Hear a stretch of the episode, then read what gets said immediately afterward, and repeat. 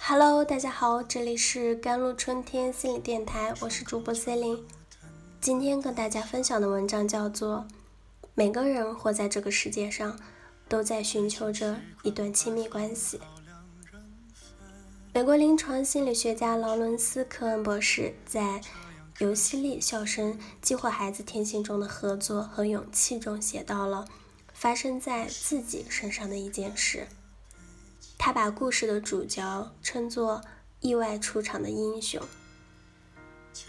科恩坐在墨西哥一个小岛的餐厅里，身边有两桌人。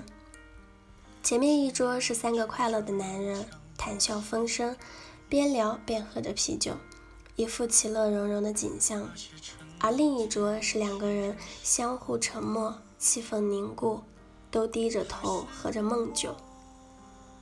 与前面这桌形成了鲜明的对比。两个人中的一个人很快就一言不发，默默地离开了，留下了孤零零的另外一个人。这个独自喝酒的男人身材魁梧，突然转过身，语调沉闷地对那桌有说有笑的三个人说了什么。可能是觉得他们的热闹和喧哗有打扰到自己。然后又回到自己的座位上，沉闷的发呆。但每隔二三十秒，又会对那桌人重复一次刚才的举动。但另一桌人用了所有可能的回应方式：嘲笑、不屑、回骂、威胁以及忽视，但丝毫没有化解矛盾。最后，三人之中的一人，科恩所谓意外的英雄。对独自喝酒的壮汉说：“嗨，过来这边。”壮汉不确定这是否要打架的意思。如果真实的话，一对三可不是容易的事儿呀。他缓缓地站起来，故意放慢脚步朝三人走去。科恩也觉得这一场激战不可避免，警惕地离这群男人远一点，以免殃及鱼池。令人意外的是，担心的事并没有发生。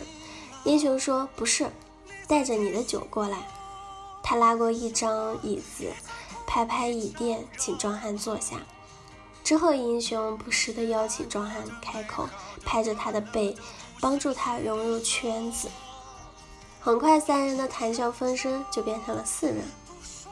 这位孤独沉默的壮汉找到了被接纳的集体，也找到了归属感。一场冲击由此避免了。这位英雄智慧的处理方式，不仅避免了无谓的激战，也快速有效地帮助了壮汉从孤立无援的状态里走出来。谁也不知道这位壮汉发生了什么，或许他正在经历人生中的重要危机，或许他就是不会处理人际关系，但却渴望有人能够主动地走进自己。建立亲密关系，或许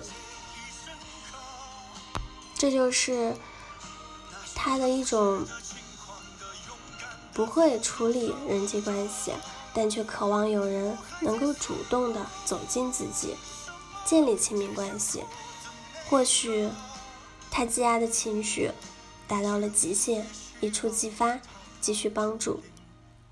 意外出现的英雄，用友好的和主动的方式，给了他一个走出困顿的天台阶，这可能会让他无比的感激。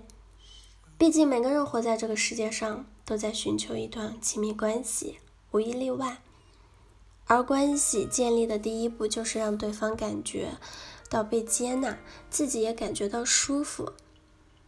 记得我一个朋友说，读书时有两个同学转到他们班上。他异常的敏锐，感觉到新来的同学要融入集体的困难和不适，于是他主动的伸出了友好的橄榄枝，帮助他们借教材、巩固功课、了解情况、熟悉环境。在临近毕业的一次聚餐中，其中的一位同学端起酒杯来给他敬酒，说着发自肺腑的一句话。他对我朋友说。你是我们班最佩服的，也让我最佩服的人。这样被人肯定和接纳，让他欣喜，和激动，也就是当我们对别人友好的时候，我会收获到更多的友好。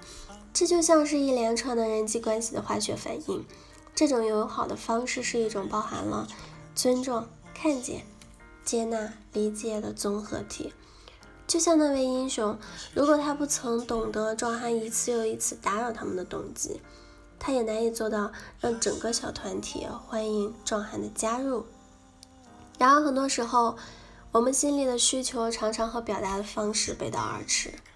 明明心里很爱，可却老是控制不住自己说一些言不由衷的话。明明很不愿意提供帮助，却拖延到最后时刻，仍然勉强自己去做。所以，我们才不要忘记，建立关系并非是要用对自己不友好的方式来换取别人的友好，也并非自以为是的以他人开心为初衷。如果一味的让别人开心，而自己常常委屈的话，那就是讨好了。